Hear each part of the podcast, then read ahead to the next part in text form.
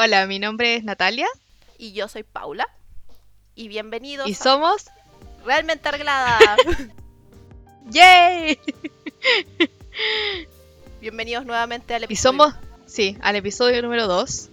La verdad es que nos gustó mucho hacer el primero y, y nada, decidimos hacer un segundo. Nos demoramos un montón, pero filo. Lo importante es que estamos aquí.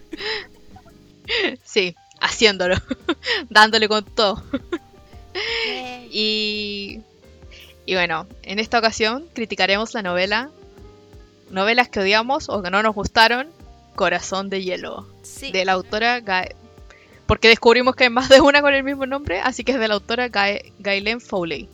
Foley. No sé cómo se pronuncia su apellido, perdón si lo pronuncié mal. Ni idea, yo tampoco. Yo también lo hubiera pronunciado así mismo. ya. Pero bueno, de todas maneras dejaremos el nombre abajo para que sepan de qué, libro es. Sí. Y ahora vamos a partir con el disclaimer. Vamos a hacer spoilers. Es decir, van a... Si no han leído el libro, eh, ténganlo presente. Y segundo, como ya lo dijimos la vez anterior, si les encantó este libro y es el mejor libro que consideran en su vida, bien por ti amiga, amigo, lo celebramos. Pero este es el momento de pasar un buen rato y reírnos de el corazón de hielo.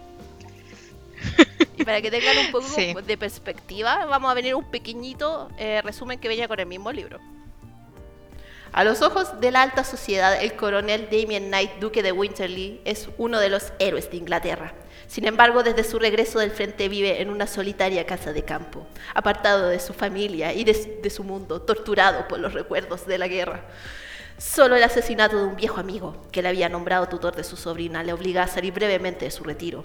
Si Damien esperaba convertirse en el guardián de una tímida adolescente, no podía estar más equivocado. Miranda Hitz Hubert es una joven desenvuelta, impetuosa y soñadora, que ya ha decidido qué hacer con su vida, una mujer por la que Damien se siente atraído desde el primer momento, aunque su amor sea el único que le esté vedado.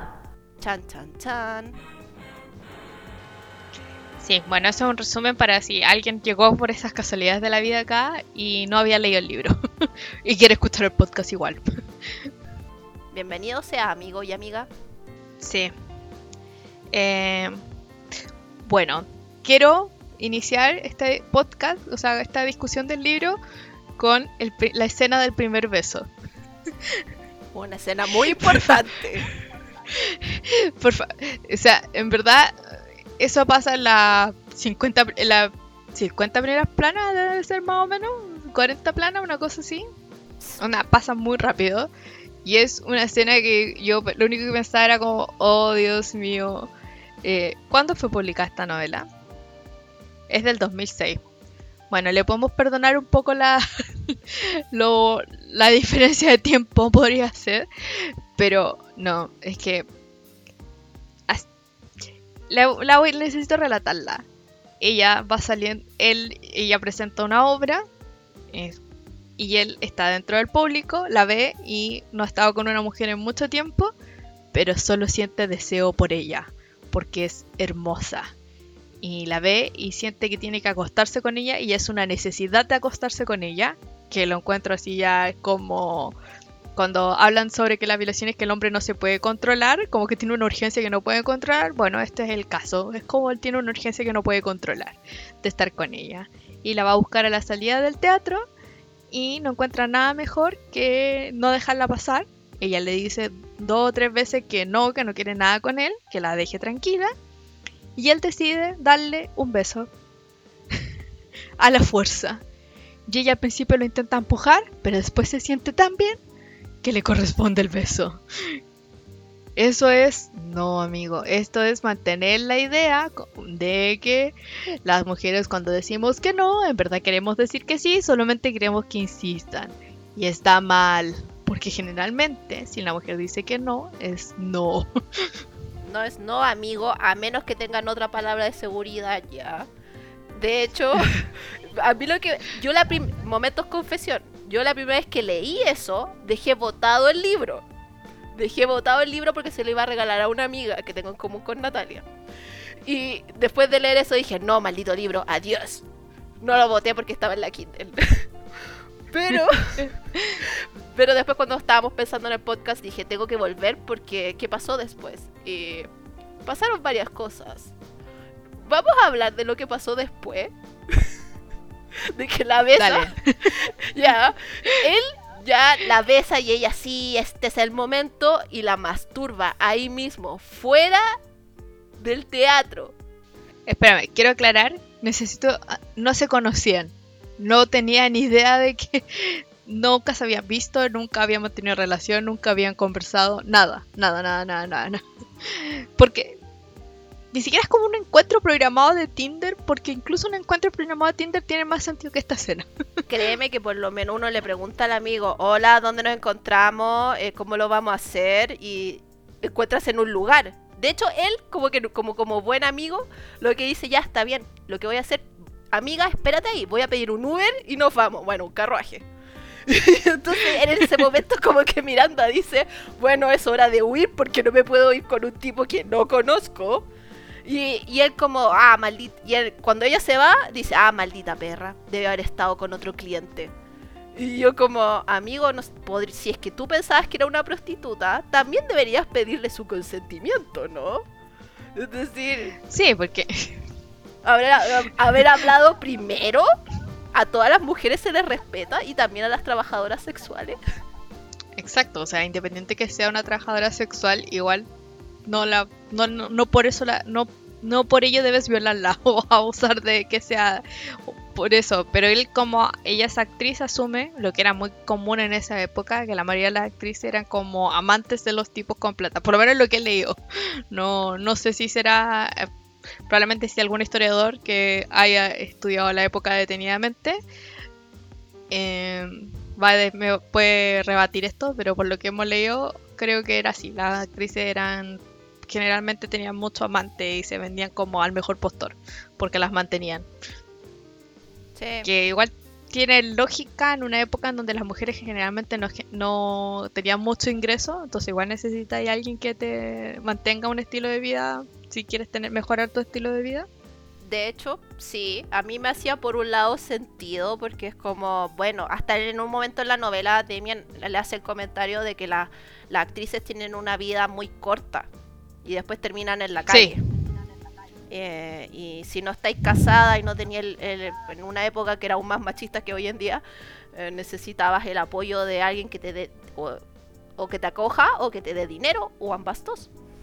Así que Sí, me hace sentido. Pero ¿sabes que algo que también me molestó en ese momento cuando estabas mencionando de que él dice, "Eh, es que llevaba mucho tiempo sin tener sexo? Seis semanas, amigo. ¿Qué eso? Seis semanas. Yo me acuerdo de que estaba como, ¿qué te pasa? Seis semanas no es nada, tenía un problema. No, es que en verdad era como. Yo creo que para mí a partir de ese momento marcó una pauta la novela del ritmo que iba a seguir y fue muy claro como para dónde iba. Y no me refiero a una historia que, o sea, claramente todos cuando leemos una novela romántica sabemos que es una historia de amor que va a terminar en un final feliz, todos lo sabemos.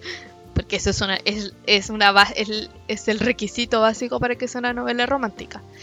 Pero pero esta cuestión, o sea, la actitud de él a partir de ese momento fue la actitud durante toda la novela. Sí. Y todo lo justifica porque Miranda es muy guapa. Porque, ah, porque es la mujer más hermosa que ha visto en su vida. Y de hecho, su primera, la primera vez que la vio, la descripción de qué tan guapa es Miranda es muy detallada. Sí, y se toma, como más de una vez, se toma el tiempo para describir su piel y sus mejillas y su cara y su juventud y sus ojos. Y es como, ya amigo, está bien, podéis describirlo una vez, pero más de como más de una vez a lo largo de la novela, en distintas escenas, es como, me quedó claro que era guapa. No necesito que vuelvas a repetírmelo. Y creo que ese es otro punto interesante, porque la novela se centró demasiado en la belleza de ella. Creo que fue. Porque ni siquiera es como, ponte. eh, no sé si a, las personas que nos están escuchando habrán leído alguna vez Ella es tan dulce de Susana Elizabeth Phillips.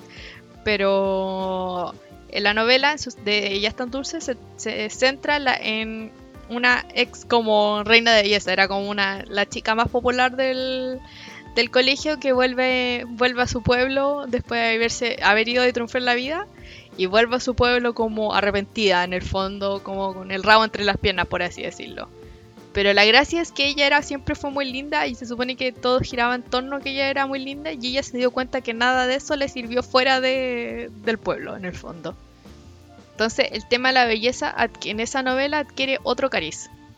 Como que está bien que se, te como que puedes trabajar el tema, el tema de la belleza, pero siempre y cuando tenga otro contexto. O sea, no puede ser el único contexto que es ella es linda, fin, es hermosa. Ni siquiera es linda, es hermosa. Sí, es que al final yo creo que es una es interesante cómo trata que la, el hecho de que Miranda sea tan hermosa, porque al final nos dan a entender que es su moneda de cambio, porque no tiene, es una mujer, es una hija ilegítima, eh, estuvo como una especie de orfanato o escuela de señoritas con un cura pedófilo, y la única forma que ella tenía de ascender era con su belleza y siendo actriz. Y después cuando entra en sociedad, todo el mundo, entre comillas, la acepta y hasta tiene proposiciones de matrimonio sin saber que ella tiene ni un peso en este momento en la historia, porque es hermosa. Entonces al final nos deja claro que es la forma en que ella se... la única forma en que puede surgir es por su belleza y su juventud que dentro de todo, hoy en día no sé si me parece una idea tan revolucionaria, porque igual hoy en día es cosa de redes sociales, que la gente como más atractiva es la que tiene más like, es la que tiene más posibilidades de aparecer en la tele o en las películas, o me siento súper señora en la tele, en las películas, bueno, influencer, whatever. ¿Cachai? Como que es como triste, pero dentro de todo igual me hace un poco de sentido. No sé qué opinas. No, o sea, es. Sí, o sea, es algo que se sigue replicando en el fondo. Pero es como agotador que ese sea como el foco principal. A eso iba mi crítica en el fondo. Y que sea el foco principal cuando no tiene ningún contexto más detrás.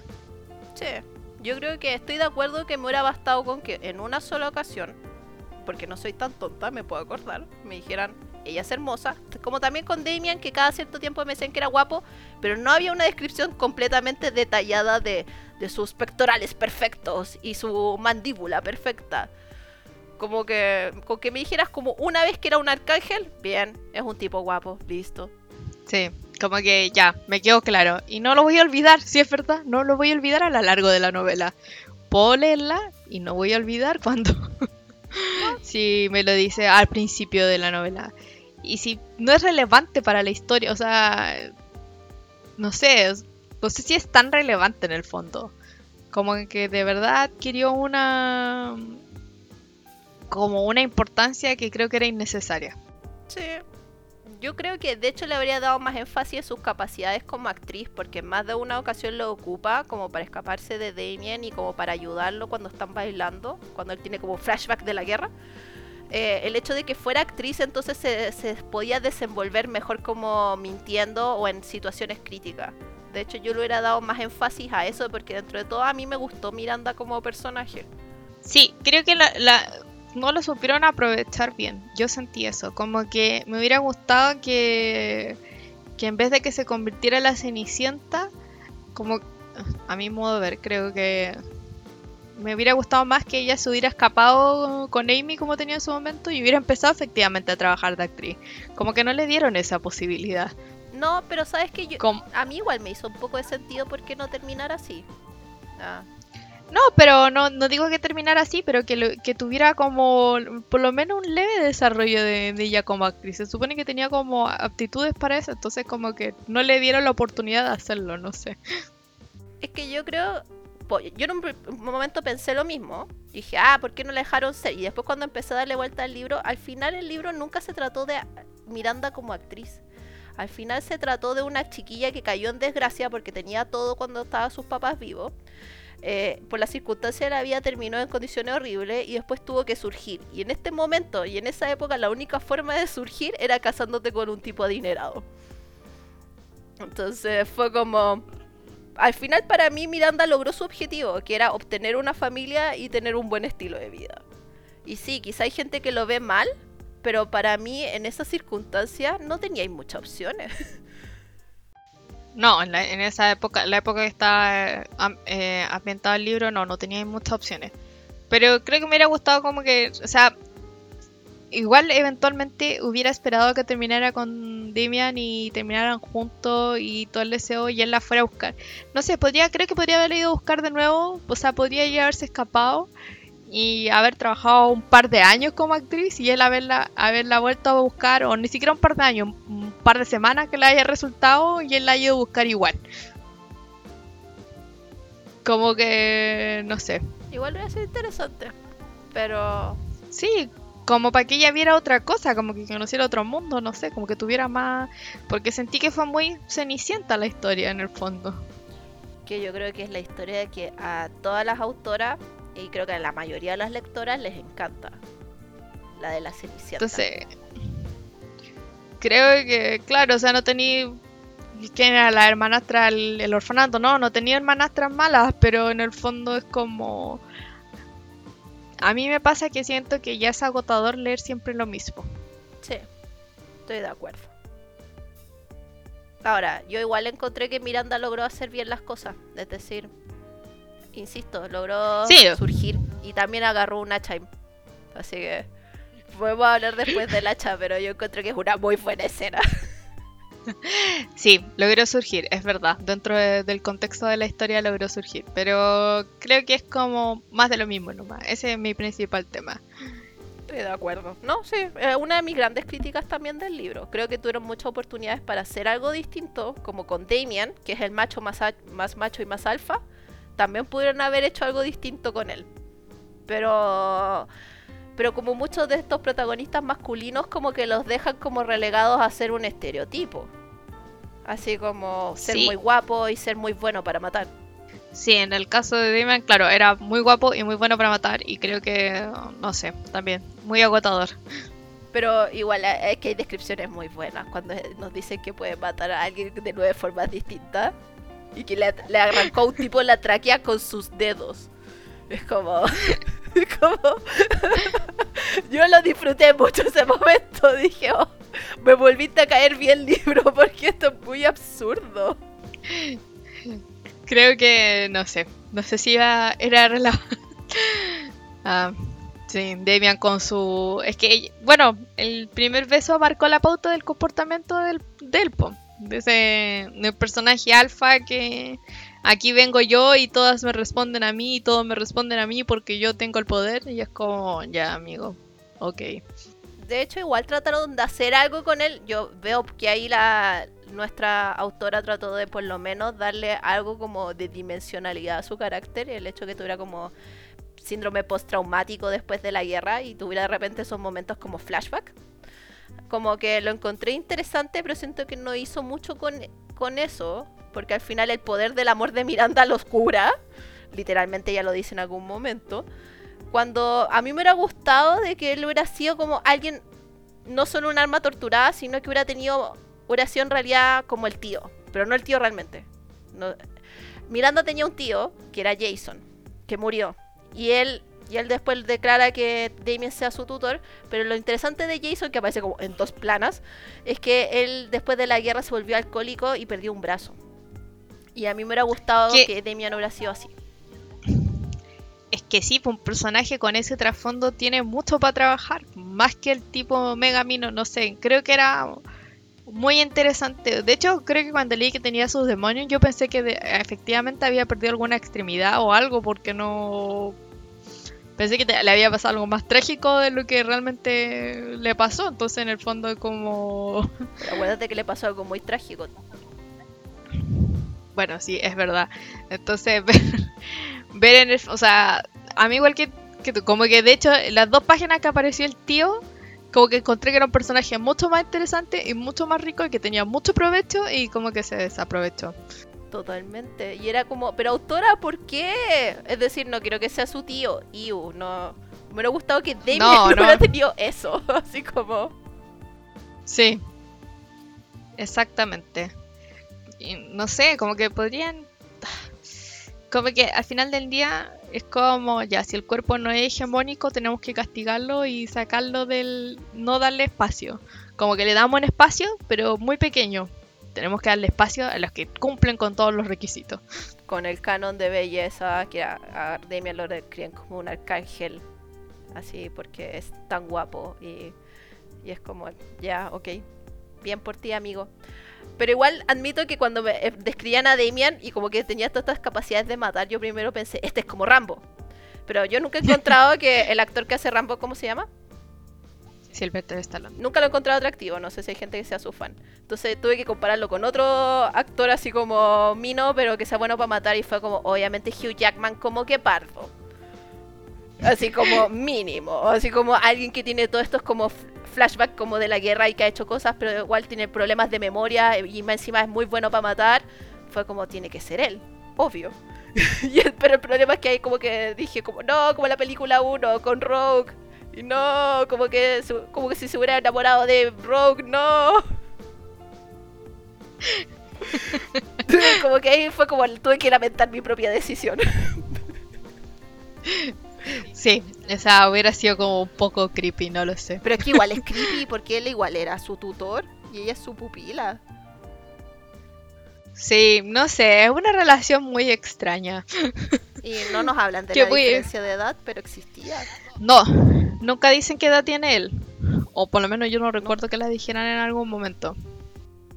De hecho yo la busqué, pero no, nunca aparece. Y es, pero asumí que tenía como 30, por lo bajo. Yo pensé que tenía 40. ¿Cachai? que igual no hubiera sido tan extraño en la época. No, dentro del contexto de la época, nuevamente, dentro de la época que está ambientada, no es extraño este tipo de cosas, pero. Pero creo que, o sea, no sé. Como que. Ah, no. Como que no me, no me pudo convencer la relación entre ellos dos. Creo que del momento que él la forzó hacia adelante y como que después lo intentan, como que prefieren no hablar de ello, es como amigo, deberían conversar del tema, deberían solucionarlo. no dejarlo pasar porque fue igual, abusaste de ella. De hecho, yo pensé, hice una de mis notas cuando estaba leyendo el libro que decía, está bien, todos sabemos que la comunicación tiene una parte no verbal. Pero no es así, porque ellos tienen, tienen más escenas como entre de sexo y de, y de besos que hablando como de estos temas que son importantes, como el consentimiento.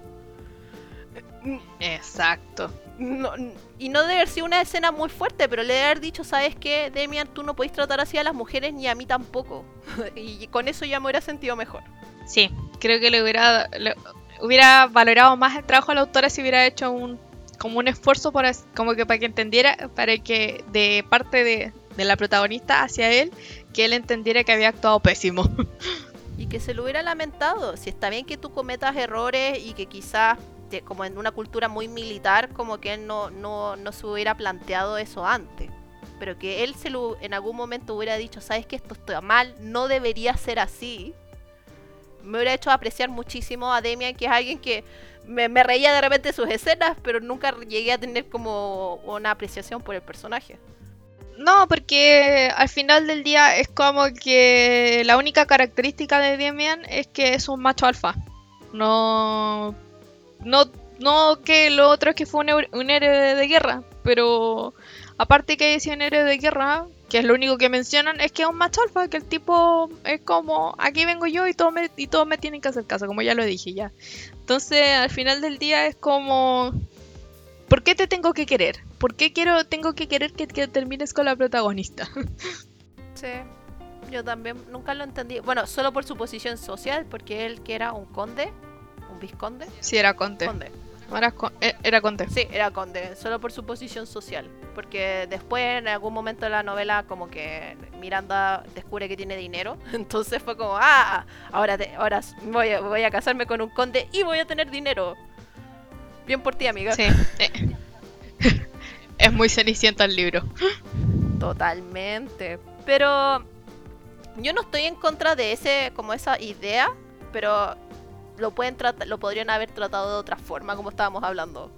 Haberle hecho pequeños De cambios. hecho, de hecho, ponte tú, no sé si tú lo has leído o si alguien el que nos está escuchando lo haya leído.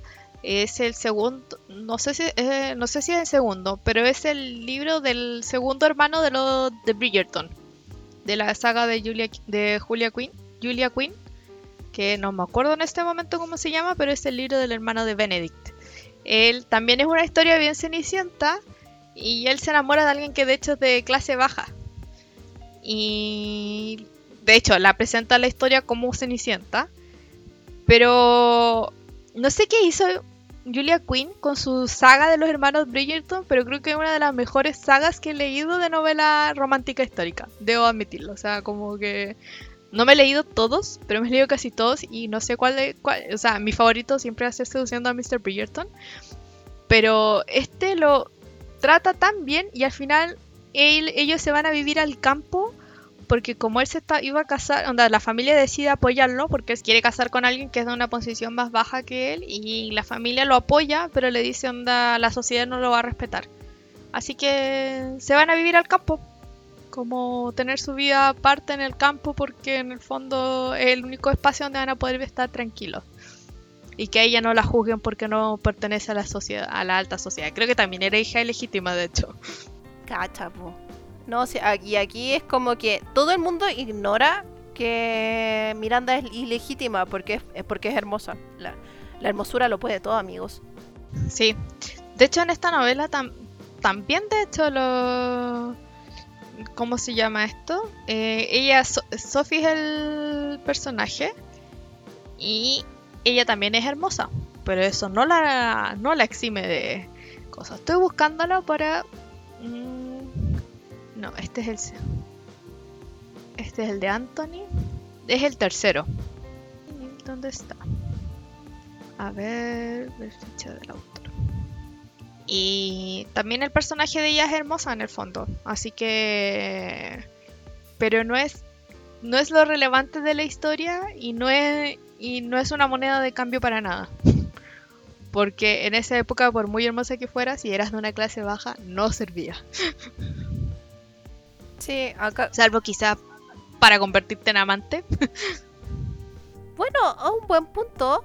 Quizás hubiera sido una historia interesante si es que en algún momento Damien se lo hubiera planteado de esa forma, porque al final nos dan a entender que como la nobleza es super woke, todos aceptarían a Miranda solo porque nos cae bien, cuando en la época obviamente no es el caso. Yo de hecho me pareció raro que no le hicieran una escena donde le enseñaran los modales mínimos que debería tener a la hora de hablar eh, en público o de ir a, un... ¿Cómo sabía ya los bailes que baila la nobleza? O la forma de comportarse o cómo saludar.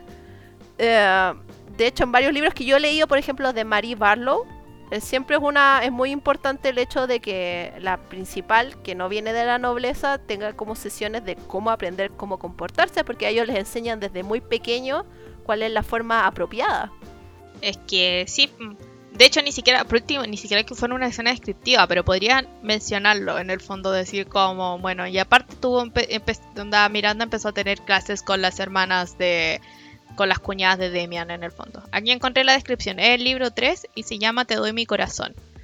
Y efectivamente dice, como en el cuento de Cenicienta, Sophie ve una noche cumplirse su sueño. A espalda de su madrastra se viste como una reina y acude al baile de disfraces más importante de Londres. Lo que más, lo que es más, consigue captar la atención de Benedict Bridgerton, el soltero más atractivo y encantador de la reunión. Sin embargo, pronto vuelve a enfrentarse a su cruda realidad, la de una hija ilegítima, pobre y sin recursos. El destino quiere darle una segunda oportunidad cuando entra a servir en casa de Benedict, aunque él no reconoce en ella a la hermosa joven a la que lleva años buscando. Ella es ahora una simple criada, incapaz de revelarle la verdad. La magia de aquella noche parece perdida para siempre, o quizás no. Y de hecho después relata como de princesa radiante, dice, sigue la descripción. Y en el fondo es como se va desarrollando la relación de ellos, pero no en, no en el contexto de la de la sociedad de la época, sino que como fuera de ello. y ya es bacán porque al final, como te digo, terminan ellos viviendo en el campo para que no haya como era de alguien, una clase más pobre, era hija legítima, nada para que nadie la nadie lo juzgara en el fondo, era lo mejor que podían hacer. Se encuentra que hay un desarrollo en esa historia que es similar a este, pero que está mucho mejor logrado en el fondo. Sí, es que yo creo que igual, sinceramente, creo que la autora decidió concentrarse más en los aspectos como de la violencia, que de hecho se le da muy bien, y eh, las escenas de sexo, incluso con los eufemismos ahí incluidos. sí. Por favor, necesito mencionar este. Estoy como lectora habitual de la como de novelas rosa, de novelas románticas, estamos muy acostumbrados al eufemismo, pero este es genial, o sea, hay una escena donde ella le está practicando sexo oral y, se, y me consumí, o no me acuerdo qué palabra utiliza, eh, pero fue toda la esencia de guerrero.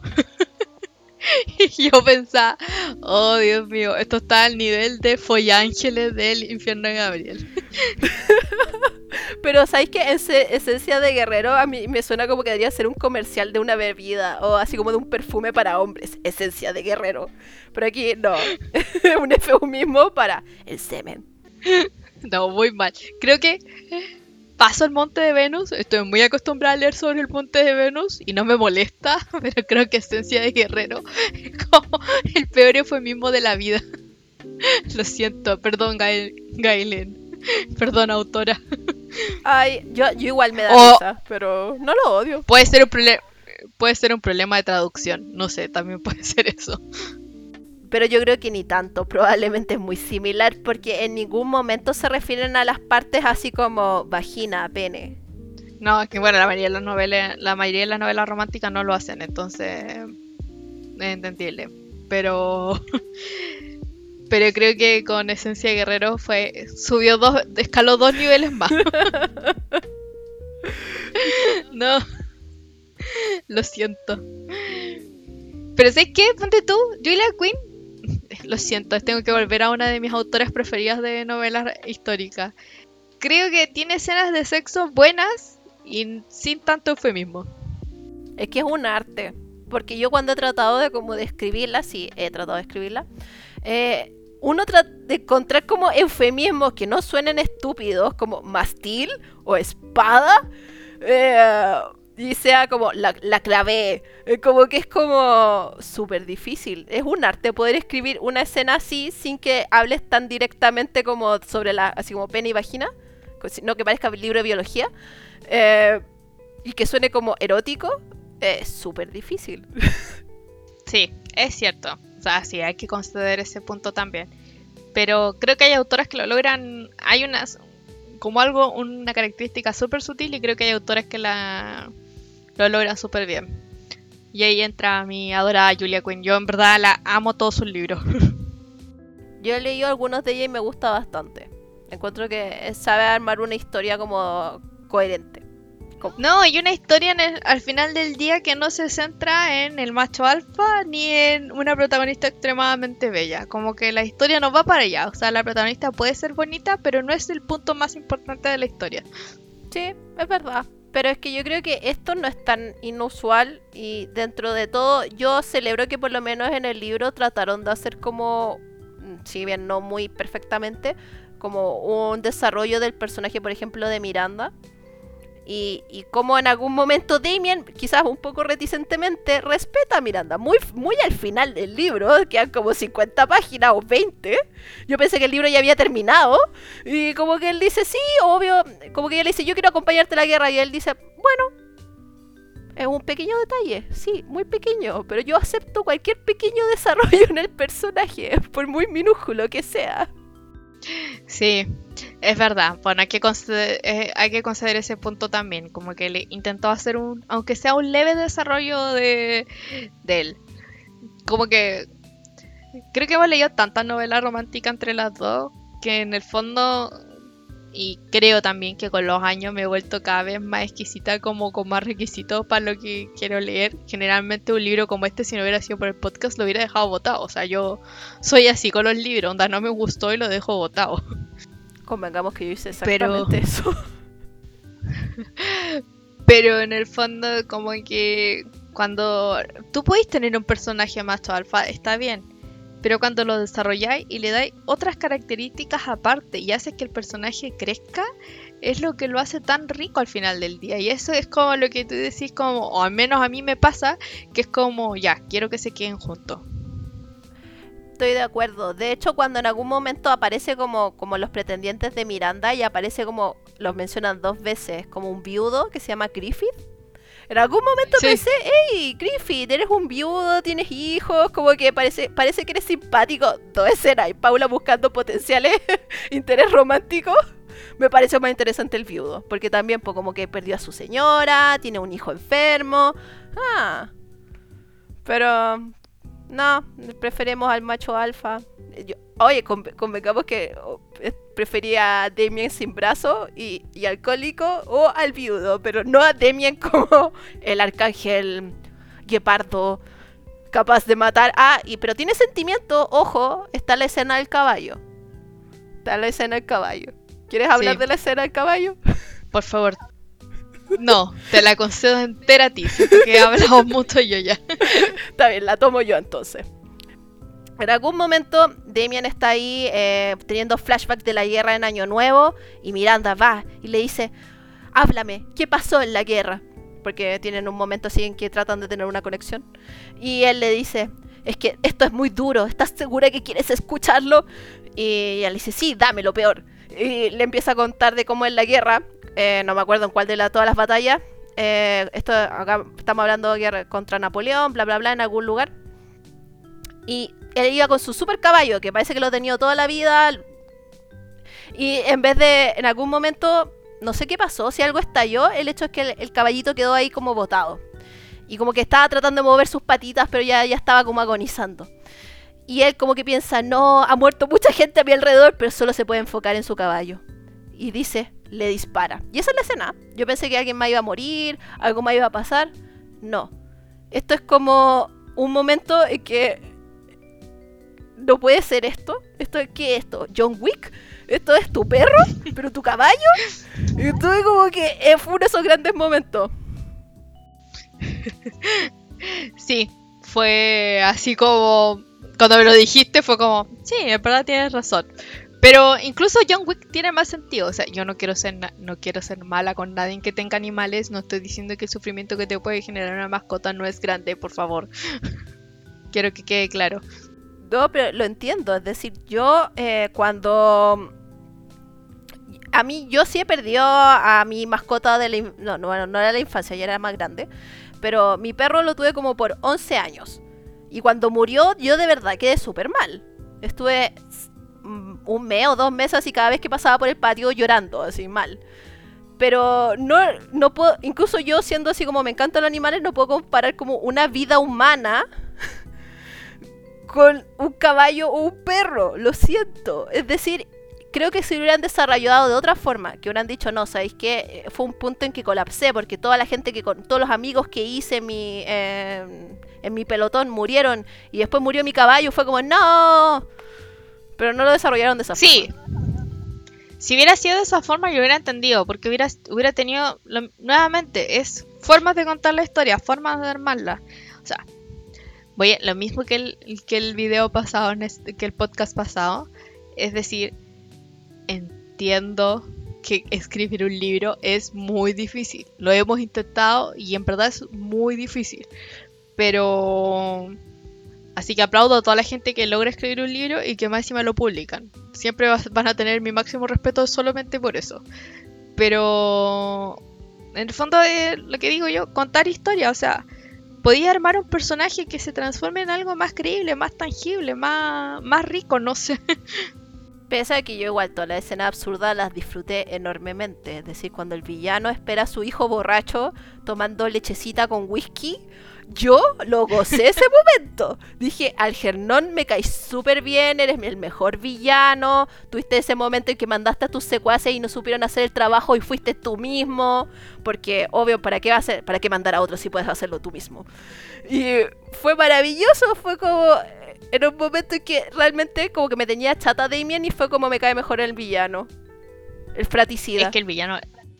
El, villano la llevaba en todo caso, ¿qué que te diga? ¿Cierto? Es como que me gustó más él, cada escena donde estaba él hablando como con su ayuda de cámara, jojojojo, y como ahí eh, teniendo sus planes malignos de cómo eliminar a Miranda. Ah, y porque más encima es todo súper creepy nuestro villano, porque él como que estaba enamorado, entre comillas, nadie le cree, de la mamá de Miranda, porque era hermosa.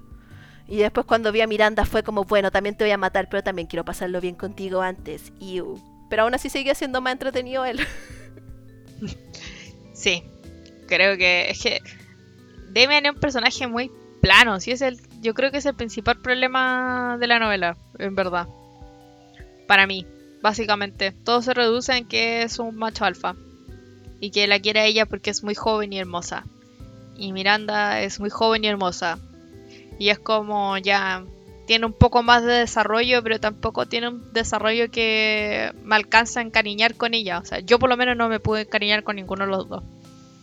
Siendo súper honesta. Yo me encariñé más con Miranda. Porque fue como, por lo menos tú lograste algo en tu vida, amiga. Fuiste a la guerra.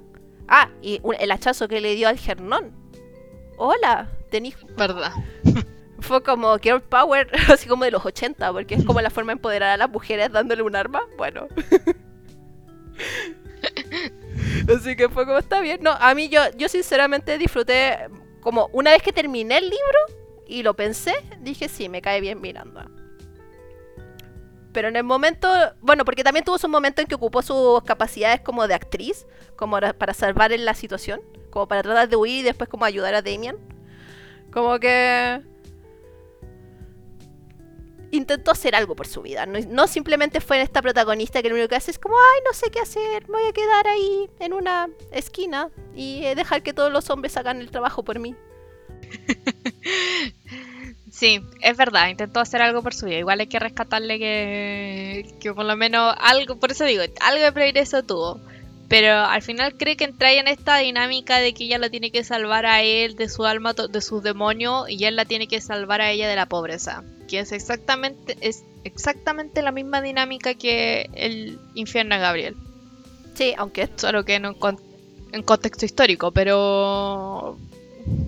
Pero. Es lo mismo, o sea.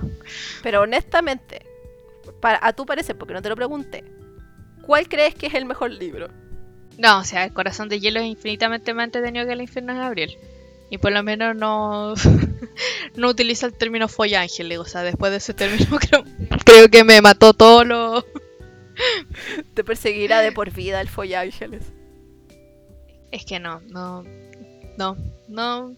Me marcó de por vida, sí, es verdad, me perseguirá de por vida. Hay cosas que me han marcado que no se me van a olvidar nunca. Bueno, uno de esos es el término follángeles. cosa absurda, me refiero. No, no he hecho importante en mi vida, pero. Cosas absurdas que te marcan, bueno, el término fue ángel. Me encanta. No puedes aplicarlo para nada. O sea, no me imagino escuchando a nadie diciendo fue ángel, lo siento. en la vida real. Perdón si alguien lo dice. ¿Alguien dirá eso en la vida real? ¿Te imagináis como que vais por la calle y alguien dice fue ángel? Lo primero que diría yo sería darme la vuelta y decir, no, repítelo. repítelo, voy a sacar mi celular, lo voy a grabar y se lo voy a mandar a Natalia. Porque esto no es real. Necesito que alguien comparta este momento conmigo. Sí, por favor. Bueno, si algún día escucho a alguien utilizar ese término, también lo grabaré o le diré una... Necesito que hagamos un video juntos en donde utilice la palabra ángeles porque no puedo creer que alguien de la vida real lo utilice. No. Pero eh, es, una de las cosas que vamos a recordar del libro. Si alguien alguna vez me pregunta de qué se trata el infierno de Gabriel, alguien dice fue ángeles más de una ocasión. Sí. Resumen del libro. Y resumen del libro. Y hace algunas menciones a la Divina Comedia. Fin.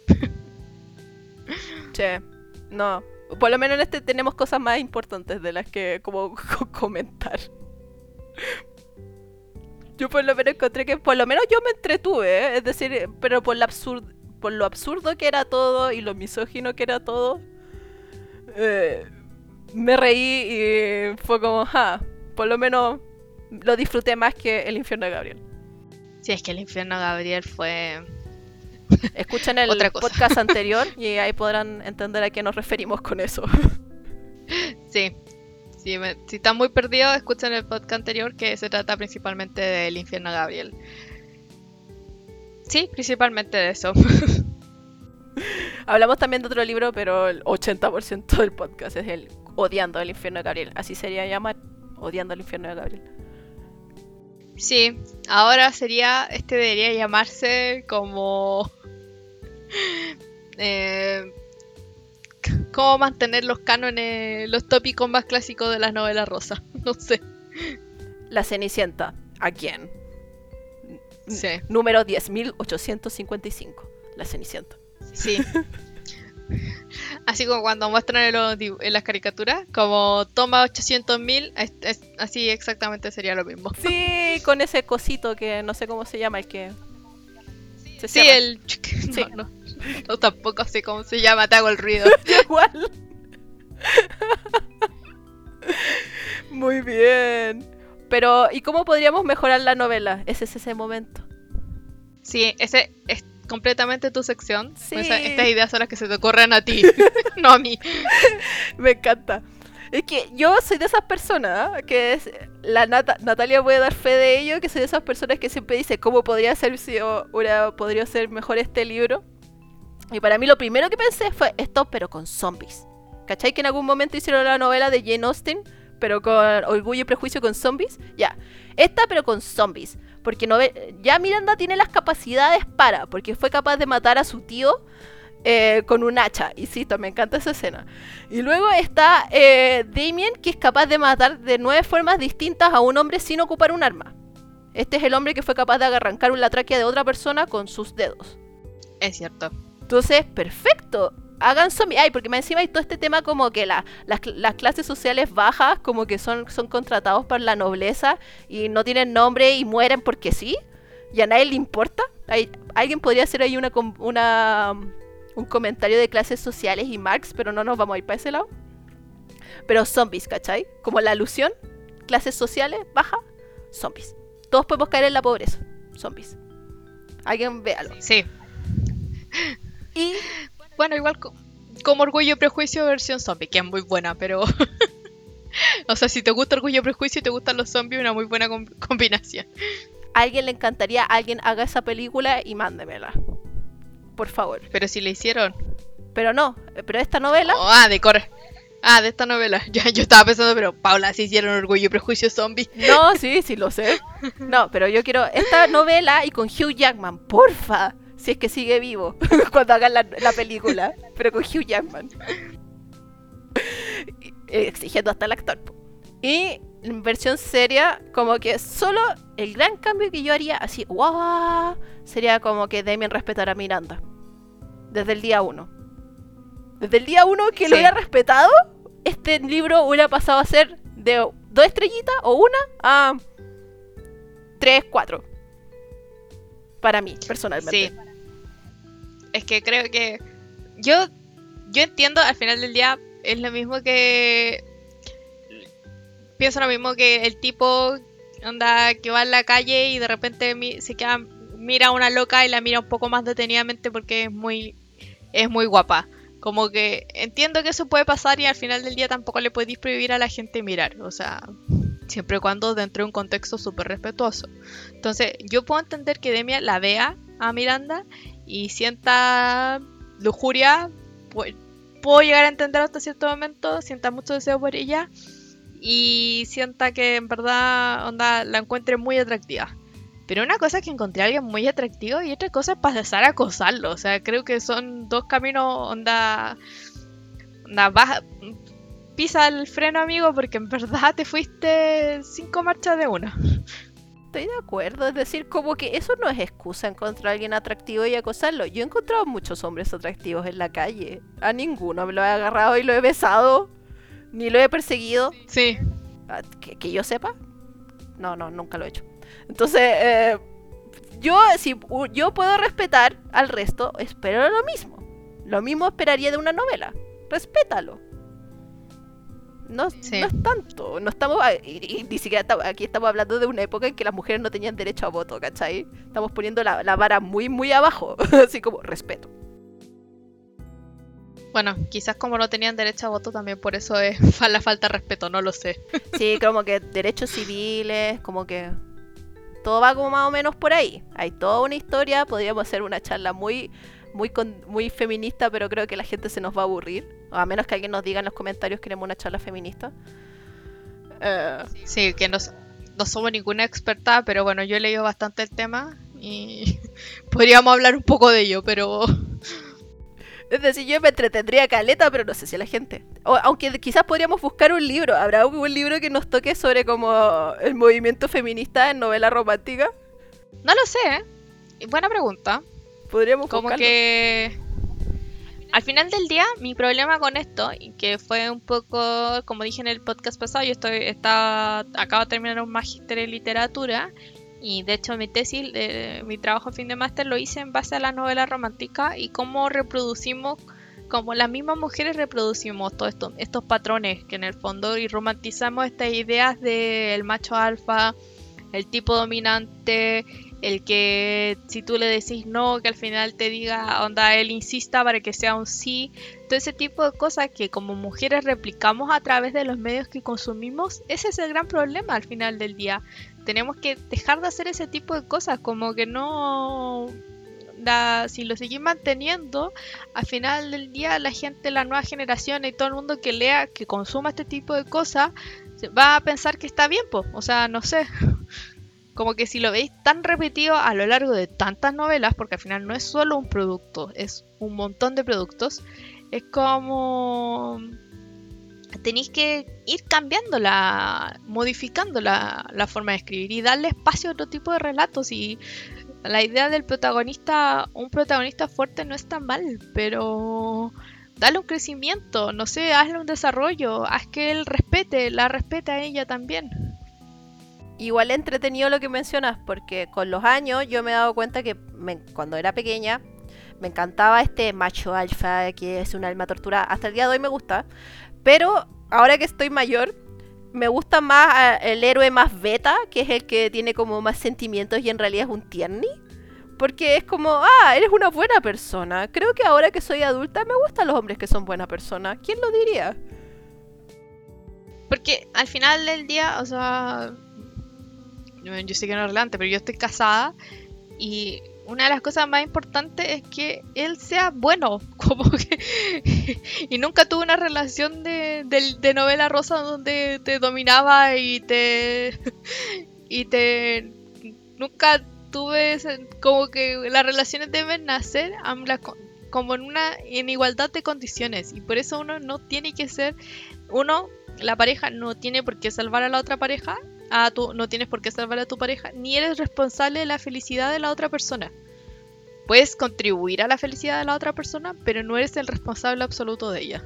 Estoy de acuerdo. Pero yo creo que hay, hay autoras que están yendo para ese lado, no sé si todas, pero por ejemplo la otra vez leí uno de Marie Barlow, eh, Alguien con quien casarse, donde ella es como, no tiene un título de nobleza ni nada, pero es una mujer emprendedora, tiene un negocio y él necesita el dinero y, y es como, tiene un título de nobleza, no me acuerdo si es conde o marquesa, a nadie le importa eso. Y él durante toda la novela dice que respeta las decisiones de ella. Así como que cuando tiene una idea, oye, vayamos a tal lado, porque ella es como una reclusa, entonces no tiene esto como de, de salir mucho. Y él cuando le propone, oye, vamos a bailar o vamos al teatro, siempre le pregunta, ¿quieres ir? Sé que suena muy básico. Pero en novela, en varias novelas más antiguas, lo normal era que el tipo les la agarrara o se la pusiera en el hombro así como muy cavernícola y se la llevara. Sí.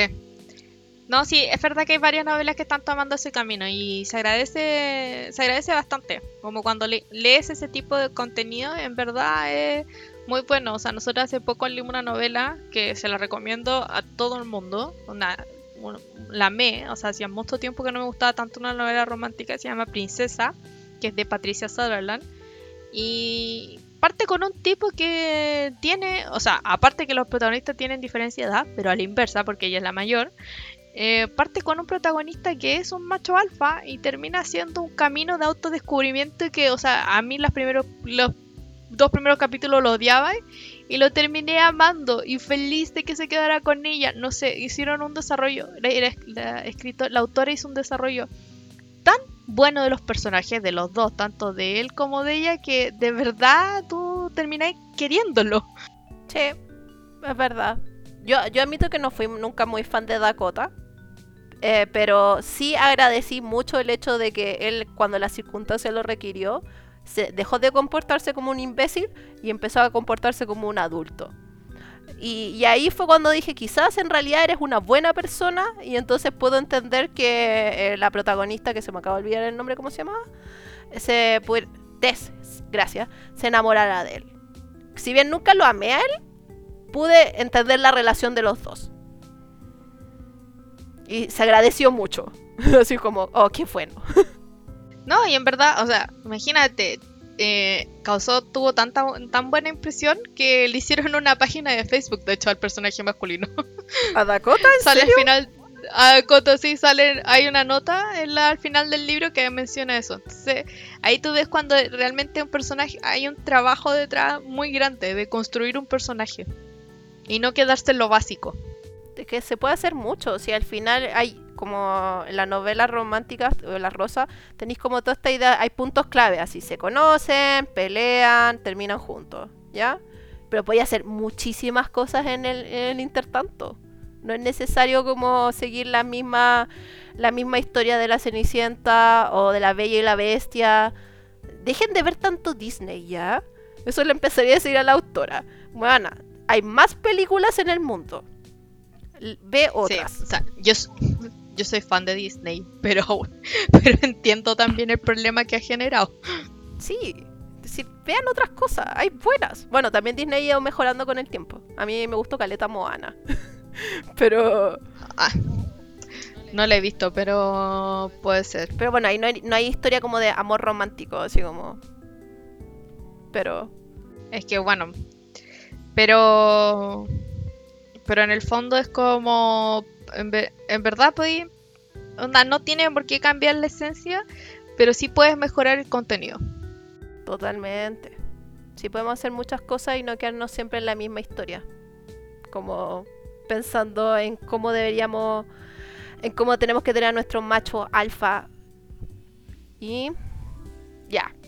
Entonces, eh, ¿qué podemos concluir niños y niñas? Que fue un libro entretenido. No lo recomiendo a menos que quieran ver las escenas de nuestro villano y las escenas de sexo que, de- insisto, a mí por lo menos yo me entretuve, pese a los eufemismos. Las igual eran buenas, tampoco eran tan malas. Y eso, como que yo, yo dentro de todo, no es el peor libro que he leído, el- sigue siendo el peor El infierno de Gabriel, pero tampoco es un libro tan eh, emocionante, pero creo que podría enseñarnos de cómo, están, cómo percibimos a la gente y, y el papel que tienen los hombres como en la sociedad, así como lo que ya hablamos. Sí, sí, creo como cosas que deberíamos empezar a, a cambiar en el fondo. Eso creo que es como un punto de partida, como para darte cuenta como novelas que pueden mejorar, que no son malas, pero que pueden mejorar.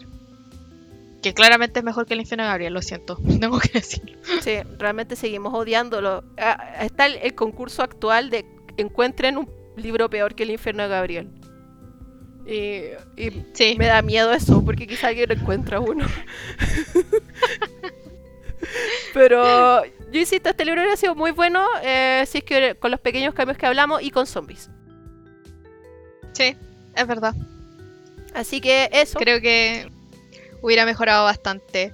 Y nada, eso espero que nos hayan disfrutado, Sí. que no se hayan aburrido con este podcast. Y nada, pues siempre estamos acá para entretener y conversar de libros. Si a alguien le gusta mucho, puede recomendarnos libros.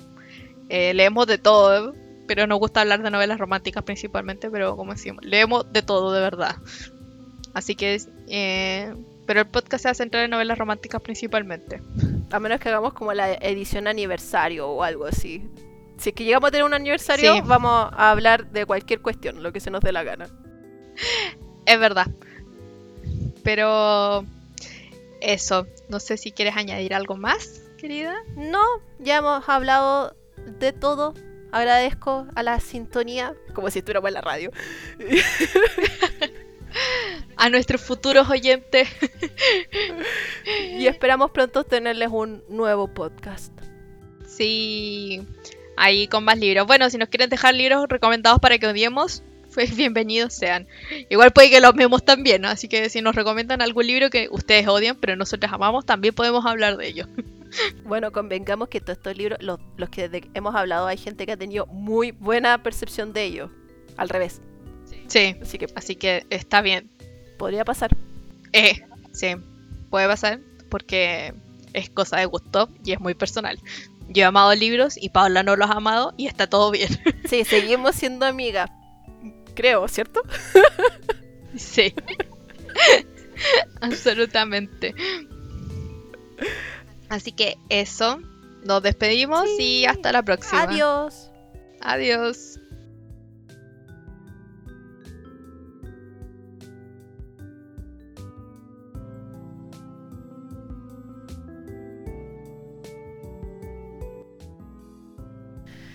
A los ojos de la alta sociedad, el coronel Damien Knight, duque de Winterly, ni idea cómo si se pronuncia así, es uno de los héroes de Inglaterra.